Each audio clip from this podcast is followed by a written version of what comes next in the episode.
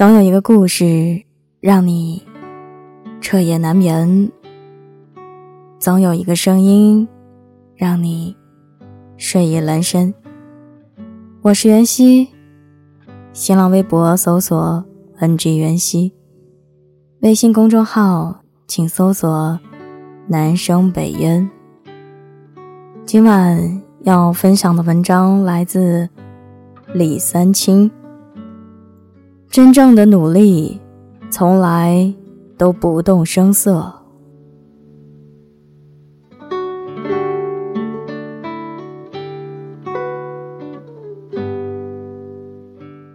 大四上学期备战考研的时候，在图书馆自习室，我认识了茉莉，一个笑起来有两个梨窝的女孩。得知我也在准备考研，茉莉很热情，要了我的联系方式，并约定一起晨读背英语单词。我欣然接受。第二天，茉莉穿着一件白色蕾丝长裙，踩着高跟鞋，长发披肩，姗姗来迟。我提醒她赶紧背书。他却拿出课本，让我先帮他拍几张照。站在树下，坐在长椅上，正面、侧身、背影，各种角度、各种姿态，一顿狂拍。我想，他可能是好不容易找到个伴给他拍照，等几天新鲜劲儿啊过了，就会安心复习的。谁知。他每天晨读都要拍照，穿各种风格的衣服，摆各种各样的姿势，找各种不同的角度。原来，他每天晨读拍照就是为了在朋友圈打卡。他精心选图、修图，并绞尽脑汁地配上文艺范儿的文字，说：“世界上任何书籍都不能带给你好运，但是他们。”能让你悄悄成为你自己。又说，总有一天你会感谢现在拼命努力的自己。我觉得，有这个拍照、选图、修图的时间，还不如多读几页书，多背几个单词，全身心的沉浸在学习中，是一件非常投入、非常享受的事情。哪还有心思拍照、发朋友圈？等着收获一连串的赞和评论的。果然，不到一个月，茉莉就以天气渐渐变冷、容易感冒为由，结束了晨读的日子。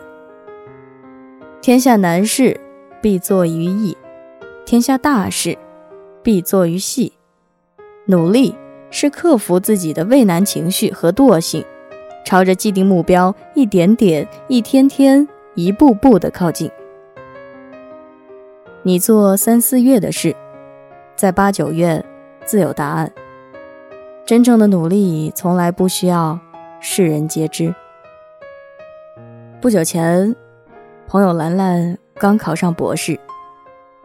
兰兰研究生毕业，在老家的小城市工作，老公在省会城市。她一直想着。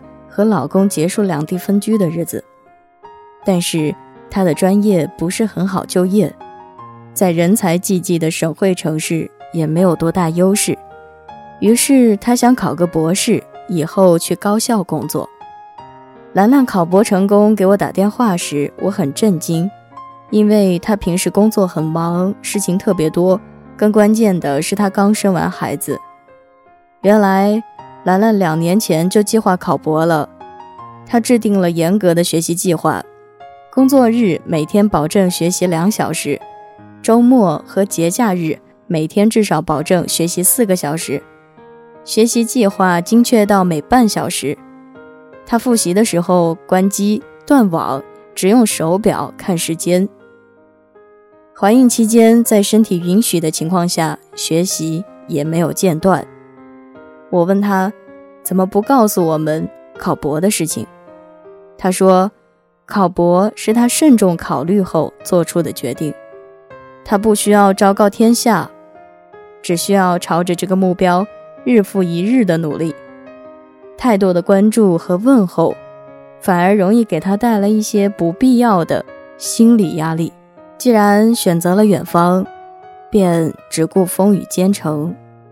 真正的努力呀，从来都不动声色。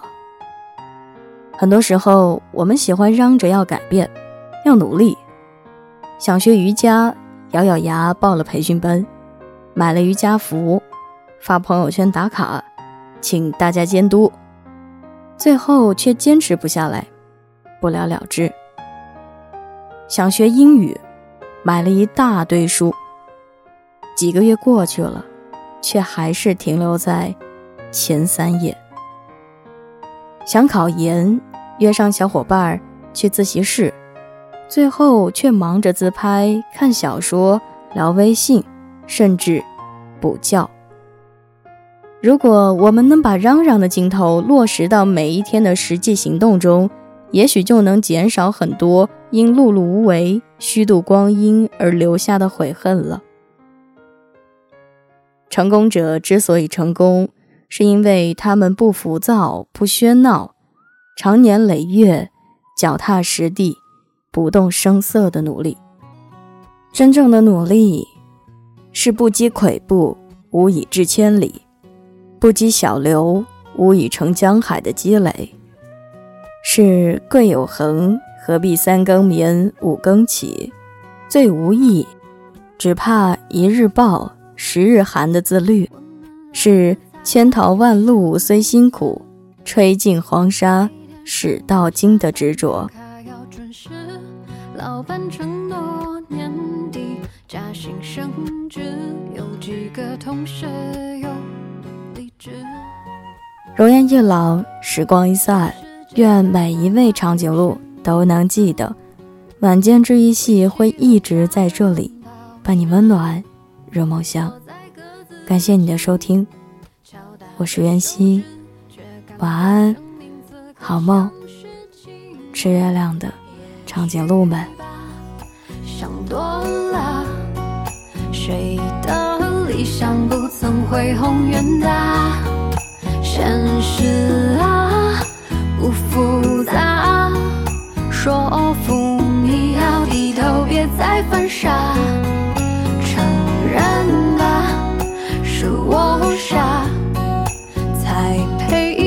或年华渺小的生啊。等青春消失殆尽一切，再说如果当时的胡话。兑现多好啊！